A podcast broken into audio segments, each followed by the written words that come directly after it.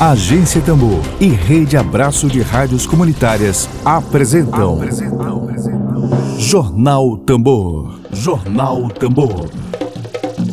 Comunicação livre, popular e comunitária. Está no ar Jornal Tambor. Jornal Tambor. Bom dia especial à queridíssima professora Marivânia Moura. Bom dia, Marivânia. Obrigada pela sua audiência. Bom dia a todos que nos acompanham, a todos e a todas que nos acompanham. Bom dia, Maura, Mel, Melo, Melo como eu. Bom dia a todos hoje, dia 1 de setembro. Seja muito bem-vindo, mês de setembro. Quando entrar setembro é a boa nova. É isso que nós esperamos, boas novas. Dedo de prosa. Dedo de prosa.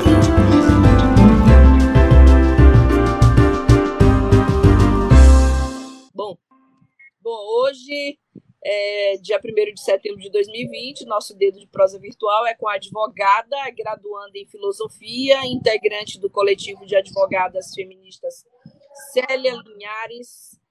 É, a Sorália Araújo. Sorália, muito bom dia, seja bem-vinda aqui à Agência Tambor. Olá, obrigada, bom dia. Você consegue me ouvir perfeitamente?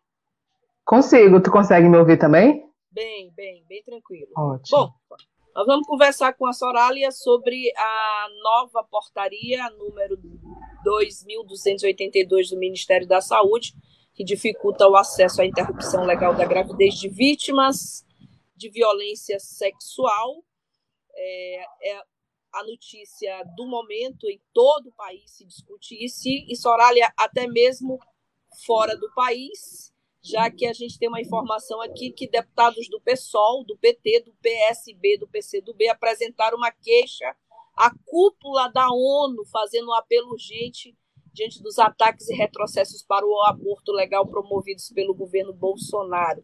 Bom, queria começar é, essa entrevista contigo perguntando sobre essa mobilização dos partidos de esquerda e dos movimentos sociais, dos, sobretudo dos movimentos feministas, é, com relação a essa nova portaria do governo Bolsonaro. Como é que tem sido a mobilização, a pressão popular Queria uma avaliação sua sobre isso. Bom dia novamente a todas e a todos. É... Essa portaria, essa nova portaria de 2020, veio revogar uma anterior portaria, né, que era de 2005. E por que que nós falamos de retrocesso, né? Porque tira garantias, as garantias dos direitos sexuais e reprodutivos das mulheres, das meninas e mulheres é, vítimas de violência sexual, né? A, a movimentação tem sido em torno do, do debate desse retrocesso, a movimentação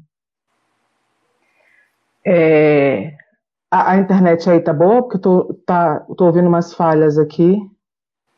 É, eu tô conseguindo te ver com perfeição. Não sei se você consegue me. Ouvi, ouvi. Tá me ouvindo? Consegue... Tô conseguindo lhe ouvir. Não sei se você consegue me ver, que a internet hoje minha me atrasou a entrada no jornal hoje. Não sei se minha imagem tá boa, mas você consegue me ouvir? Consigo. Consegue? Consigo. Pronto. Podemos então conversar. Podemos prosseguir, então. Só, um... Você consegue me ouvir? Então. Está falhando um pouco. Está falhando um pouquinho? Bom. Peraí. Vamos lá, vamos lá. Eu vou pedir auxílio à Lívia Lima, que está na operação técnica, que ela possa nos nos informar aqui, Lívia Lima, se está tudo ok com imagem, com. Tudo bem por aí? Bom, se, é, Soraya, se você consegue me ouvir, é, podemos continuar o seu raciocínio. Sim, eu, eu acho que a gente deveria falar um pouco, é, primeiramente, sobre a questão do retrocesso, né? Isso, isso, Para depois a gente falar dos movimentos que estão pois sendo não. feitos. Pois não. Pode a, ser?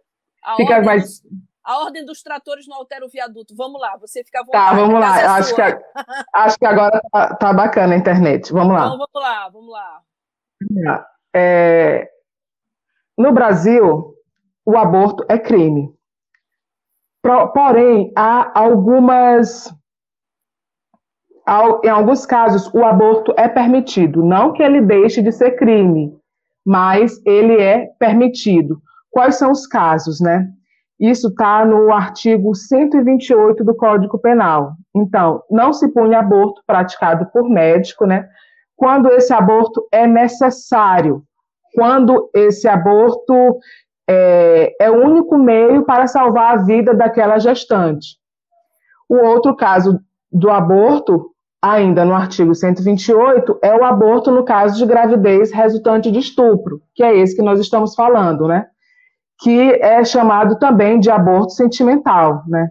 Se a gravidez resulta de estupro e o aborto é, é precedido de consentimento da gestante ou qualquer, quando incapaz, de seu representante legal. Veja que aqui a lei não fala de notificação dos médicos à polícia, então a lei fala apenas em consentimento da gestante para a prática, né, para o, é, a realização do procedimento, e também a lei não fala em idade gestacional. Isso é, é bom que a gente frise, né? E a outra, a outra hipótese de aborto permitida de aborto, outra hipótese de aborto legal, ela vem com a DPF 54, que é de 2012, sobre os fetos é, anencéfalos, né? A interrupção de gestação do feto anencéfalo. Então, apenas nesses casos, a mulher tem autonomia do seu corpo garantida. Né? Então, a mulher só possui autonomia sobre sua saúde e sobre seus direitos reprodutivos apenas nesses casos. Tinha, né? Porque antes, como eu disse, apenas a, o consentimento da gestante era necessário para a prática do, do procedimento do aborto legal. Hoje, com a nova portaria, os médicos ou qualquer profissional da área de saúde é obrigado a notificar a autoridade policial quando ele atende alguém, uma mulher ou uma menina vítima de violência sexual e dessa violência sexual resultou um feto, uma gravidez. Então, é, essa mudança de portaria, ela dispõe, porta, essa portaria, ela dispõe sobre o procedimento de justificação e autorização da interrupção da gravidez é, nos casos previstos em lei, que eu falei, no âmbito do SUS. Né? Então, a portaria anterior, como eu disse, ela é de 2005, né? ela é número 1508 de 2005, a portaria anterior foi revogada. A portaria atual é a 2.282 de, de 2.282 de 2020. Aí a gente vamos fazer um comparativo aqui do, da, do que era para o que é hoje, a partir do dia 27 de agosto, né? A portaria anterior, Sim. ela não, a, a gestante, a vítima de violência sexual, ela não tinha a obrigação de é, registrar um BO para submissão, para se submeter ao procedimento de, de gravidez, né, ao procedimento de interrupção da gravidez. Já a atual portaria, ela obriga os profissionais da área de saúde a notificarem a polícia ao acolherem vítimas de violência sexual. Né? Então, ela traz para um âmbito que é do cuidado, que é o âmbito da saúde, ela traz para o âmbito da saúde o âmbito investigativo também. Né? É, a segunda diferença, o segundo que eu retrocesso, né, a segunda diferença entre as duas, é que na anterior as evidências colhidas nos exames, exames de corpo de delito, né, as evidências colhidas na, da mulher, elas não eram entregues imediatamente à autoridade policial, até porque não se tinha uma obrigatoriedade de notificação. Né? Então, não entre, é, os profissionais de saúde não entregavam as provas imediatamente. Né? Então, as provas ficavam ali, é, caso fosse necessário, né, se poderia buscar essas provas. A portaria nova, ela adicionou um artigo, um parágrafo único no artigo 1 né, que as evidências materiais colhidas nessa vítima de violência sexual, ela é, deve, deverá ser entregue imediatamente à autoridade policial. Certo. A, a terceira é, diferença, né, está na no acréscimo de um artigo oitavo, né? porque assim o procedimento de aborto, os procedimentos que são que é, para se chegar a fazer o abortamento legal, ele é da é muito a, da portaria nova é muito parecido com a portaria anterior, mas claro há grandes retrocessos, mas a, os textos, o texto da lei é bem parecido, né? Então, há quatro procedimentos necessários para que se faça o aborto legal. Né? O primeiro procedimento é o relato circunstanciado da vítima, que ela diz o local, o crime, a hora aproximada do fato, o tipo e forma de violência, a descrição do agente da conduta, a descrição do estuprador, se possível, né? Identificação das vítimas também, identificação de possíveis testemunhas e tudo isso perante dois profissionais da área de saúde. A segunda fase, que houve uma modificação para essa nova portaria, é um parecer técnico do médico. E a vítima também é atendida e avaliada por uma equipe multiprofissional de saúde. Nessa ocasião, que ela é atendida e avaliada por uma equipe multiprofissional de saúde, a vítima deverá ser informada da possibilidade de visualização do feto através de uma ultrassonografia. Agora a gente nós deveremos pensar aqui. Essa ultrassonografia não é a, não é uma medida de saúde, uma medida que vá analisar é, a saúde do feto, não é uma medida necessária para é, esse parecer técnico do médico. Não é necessário para o parecer técnico que a vítima veja o feto né? E o que que esse artigo oitavo traz? O que a gente entende, nós, feministas, mulheres advogadas, que é uma tortura, que é um maus tratos, porque essa vítima, ela é revitimizada várias vezes. Ela é primeiramente vítima de violência sexual, é, depois ela é vítima novamente porque dessa violência sexual advém um, um, um feto indesejado, né? E ela é vítima novamente a partir do momento que ela é quase obrigada a ouvir o coração do, do feto, ver um feto que causa sofrimento e transtornos a ela, sofrimentos gravíssimos, então, nós entendemos que é uma forma de tortura, uma forma de violência grave né, contra a mulher, contra a menina que está vítima de violência sexual.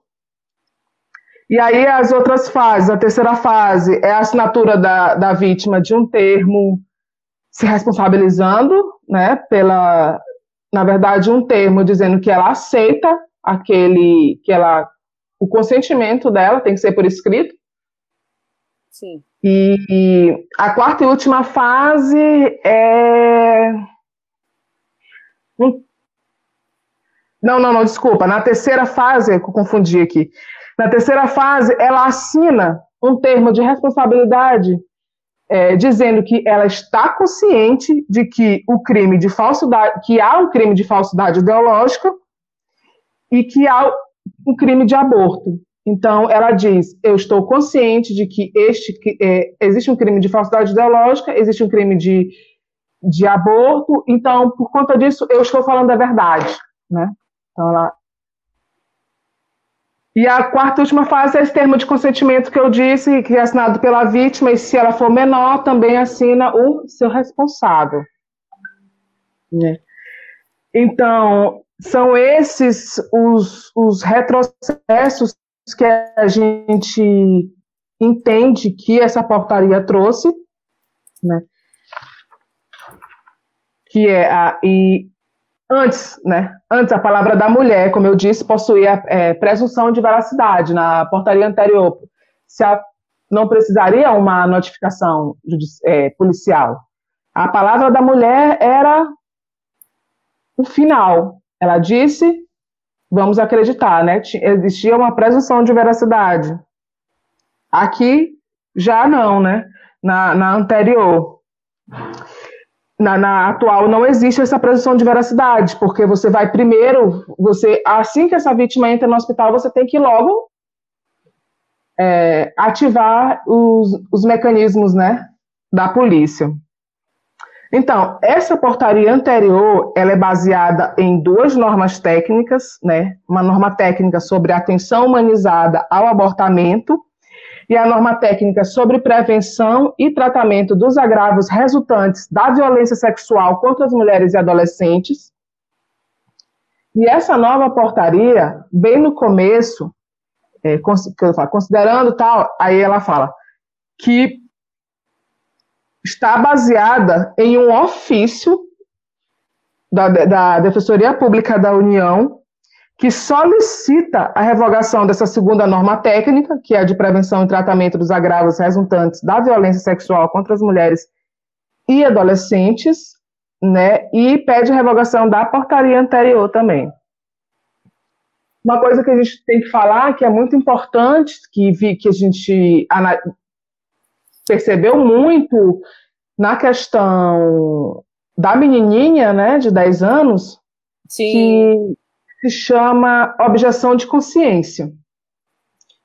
O que é essa objeção de consciência, né? A Renata está comentando aqui, né? É a presunção da culpa, historicamente baseada no machismo do patriarcado que é se impôs sobre as mulheres e hoje sobre as crianças, né? Obrigada, Renata Cordeiro, pela sua participação aqui na Agência Tambor. Obrigada pelo comentário.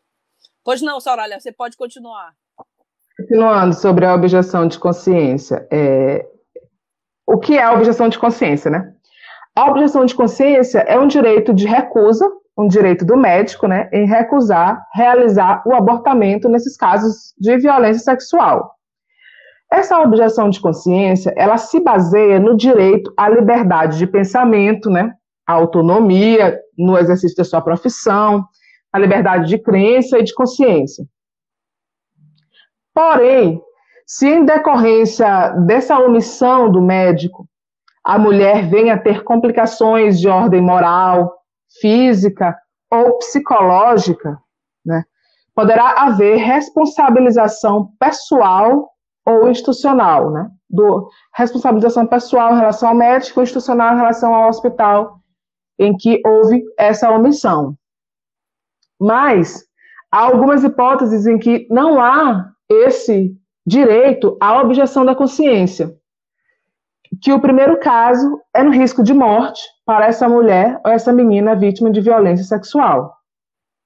O segundo caso é o aborto permitido por lei na ausência de outro profissional, ou seja, na ausência de outro profissional no hospital, é, é proibido o médico lançar mão desse argumento de objeção da consciência. O terceiro né, caso, que é complicações decorrentes do aborto inseguro, né, por se tratar de casos de urgência. E o quarto caso é quando essa mulher sofre danos ou agravos à saúde em relação a essa omissão do médico.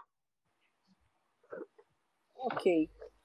Soraya, eu vi um comentário nesse período em que a criança de 10 anos sofreu violência sexual absolutamente abjeta, como é toda violência sexual.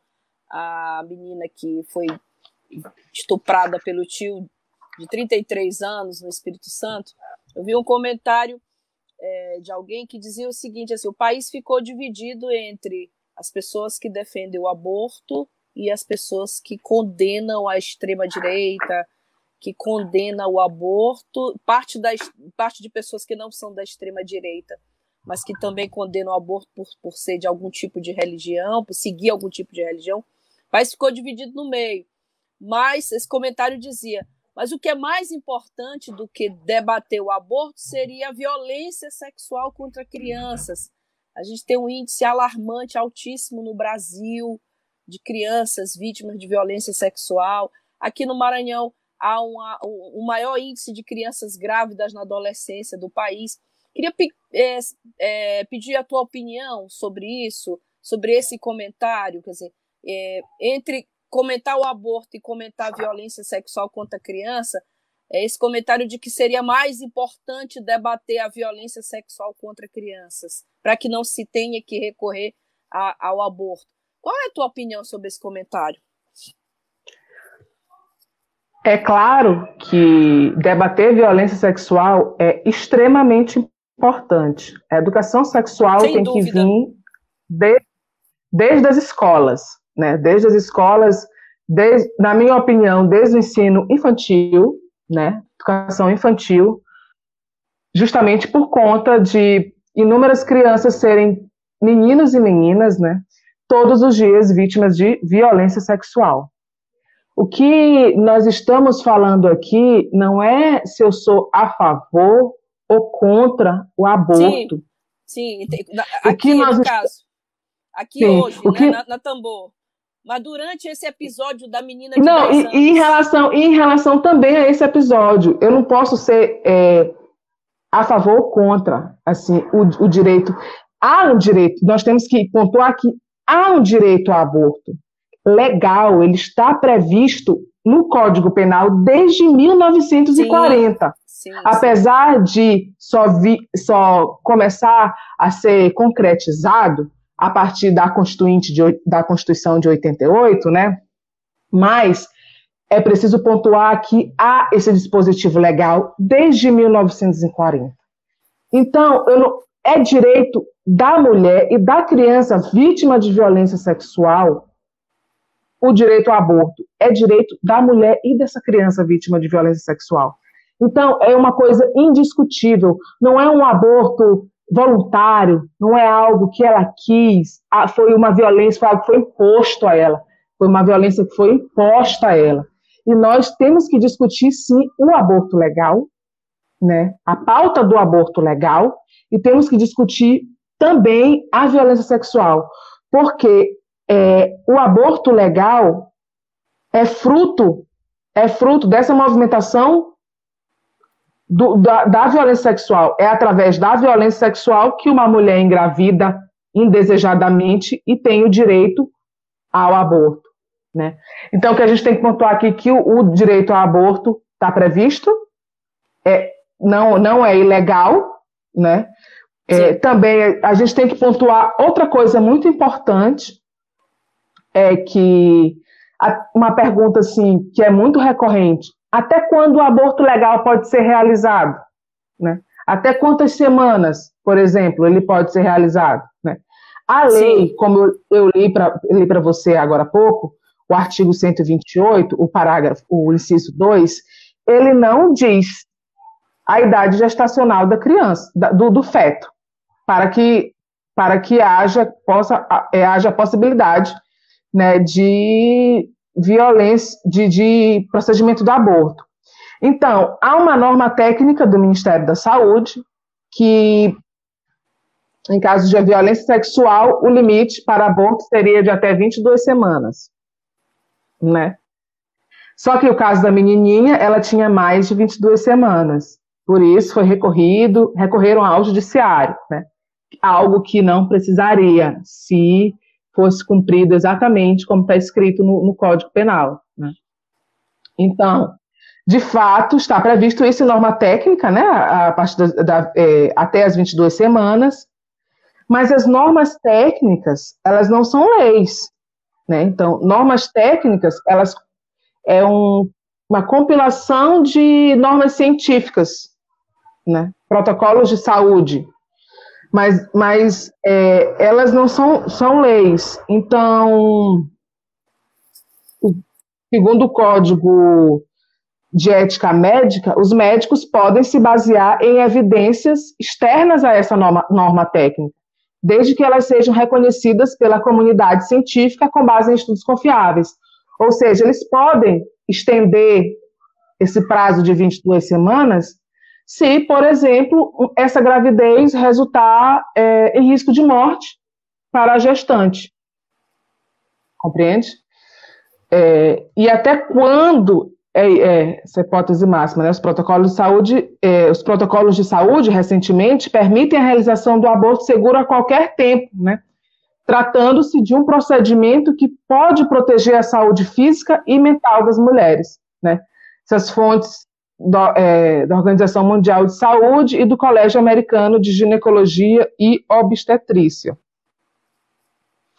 E os dados, tu falaste sobre é, aqui no Maranhão há muita violência sexual, né? É, muita vítima de violência sexual infantil.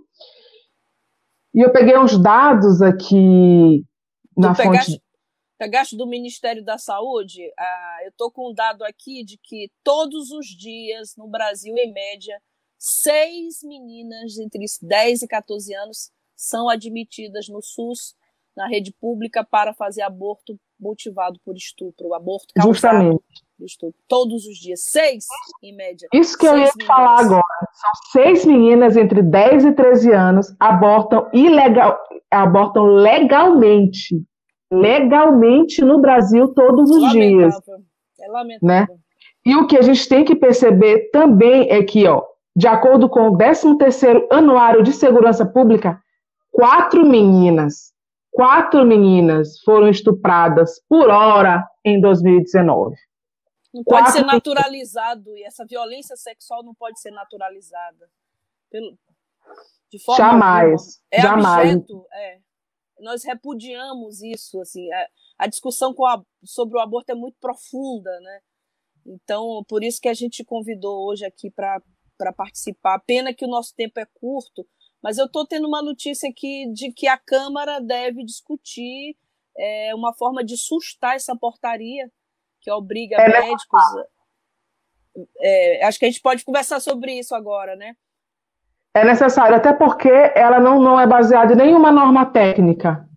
Então, ela revoga, tenta, revoga a norma anterior, não coloca outra norma no lugar, né, e vem com todos esses, esses retrocessos que é, abalam né, os nossos direitos sexuais e reprodutivos. Outro dado muitíssimo importante é que apenas apenas 5,6% das crianças vítimas de violência sexual tiveram acesso ao aborto legal.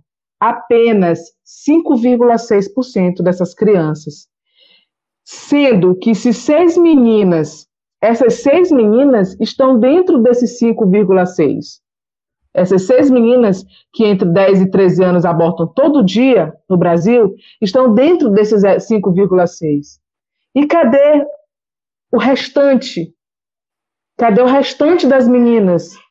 Elas não têm acesso a esse a esse a esse acesso médico, não tem acesso médico, não tem é, uma, é uma, um fato assustador, um fato gravíssimo, né?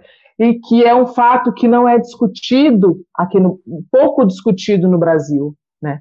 Pouquíssimo discutido, porque é uma pauta muito profunda, como tu falaste, e nós estamos aqui apenas pontuando o aborto legal.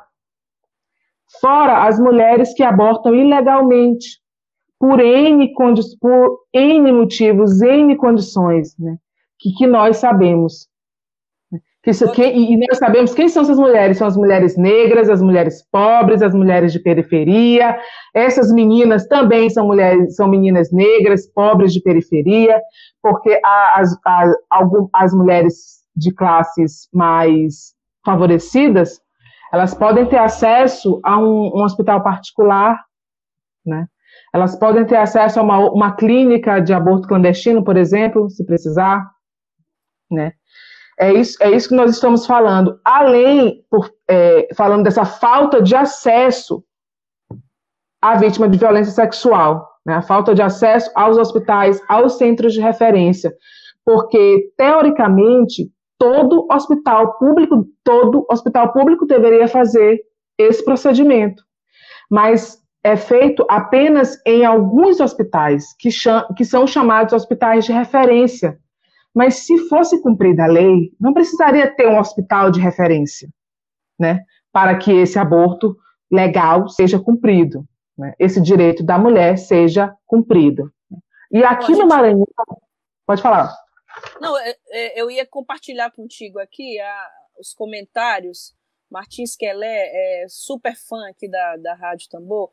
Ele comenta que trabalha na unidade prisional, numa unidade prisional, e que a maioria lá do, das pessoas que estão cumprindo pena são por crimes sexuais, é, pelo que eu entendi aqui, que ela é cometidos contra crianças e adolescentes. Né? E a, eu, a opinião aqui da Renata Cordeiro, queria também compartilhar com todos, é, as coisas não se opõem, diz a Renata. Infelizmente, vivemos numa escassez tão grande de direitos que muitos se colocam em frente a escolher entre esse ou aquele direito. A mulher ter direito de, ao abortar e as meninas serem livres da violência sexual fazem parte da mesma base constitucional de direitos fundamentais, do direito ao corpo, à integridade física, psíquica, moral e, a, e do direito à saúde individual coletiva das mulheres. Obrigada, Renata, pela tua participação. É, é, a gente chegou já nos nossos minutinhos preciosos finais e é, é um tema que não se esgotou aqui, não vai se esgotar agora. Eu queria te pedir as tuas considerações finais sobre esse tema, um tema difícil, um tema necessário.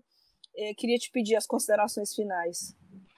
Eu só queria falar é, que da, da, minha pesquisa aqui, é, eu também, assim como outras mulheres que eu conversei, não sabiam qual o hospital de referência aqui no Maranhão. É, você fala hospital de referência para o aborto legal? Isso, isso para o é, aborto não, legal. É, eu confesso que também não sei. Existe um Pois é, existe, existe. É o hospital universitário, né? Presidente Dutra. É lá. Existe um outro hospital, mas de acordo. Porque existe um, uma, uma organização chamada Mapa do Aborto. Se você pesquisar na internet, vai aparecer Mapa do Aborto e lá eles têm uma lista de hospitais do Brasil inteiro que fazem, os hospitais de referência que fazem esse procedimento.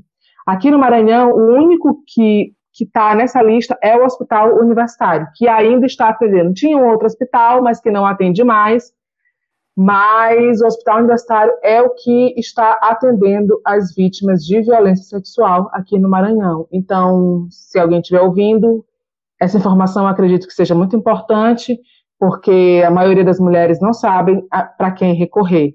Então, vão, quem precisar, espero que não precisem, mas é o Hospital Universitário aqui no Maranhão. E a essa gente, pauta. A gente precisa divulgar, a gente precisa divulgar isso. Isso, isso. A gente tem uma ideia de fazer um material, tipo uma cartilha, alguma coisa do tipo, para divulgar algumas informações específicas aqui do Maranhão, porque é necessário é, divulgação dessas informações para que as pessoas fiquem sabendo libertar através da educação e da informação. E o aborto é um tema muito polêmico e por conta disso se fecha. Poucos sabem né, dessas, dessas hipóteses de aborto legal que eu falei aqui, de todas as coisas que nós discutimos.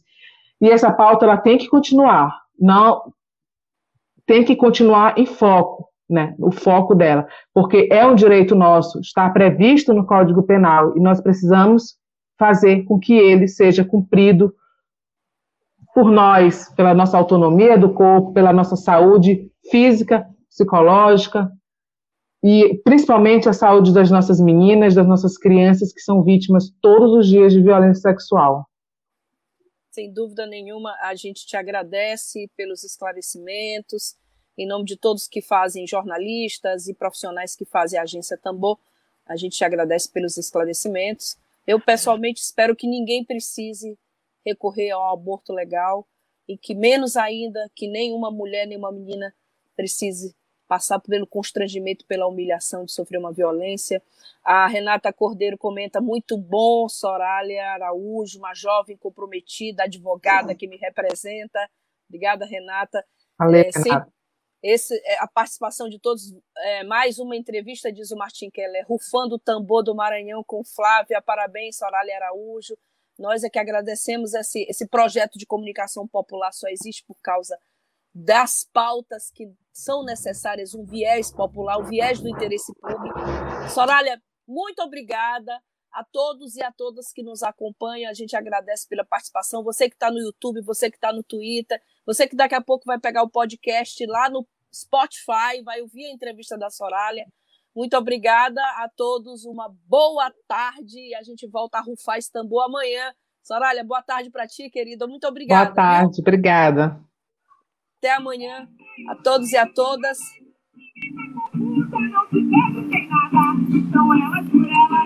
Web Rádio Tambor. A primeira rede de comunicação popular do Maranhão. Comunicação comunitária. Livre, alternativa e popular.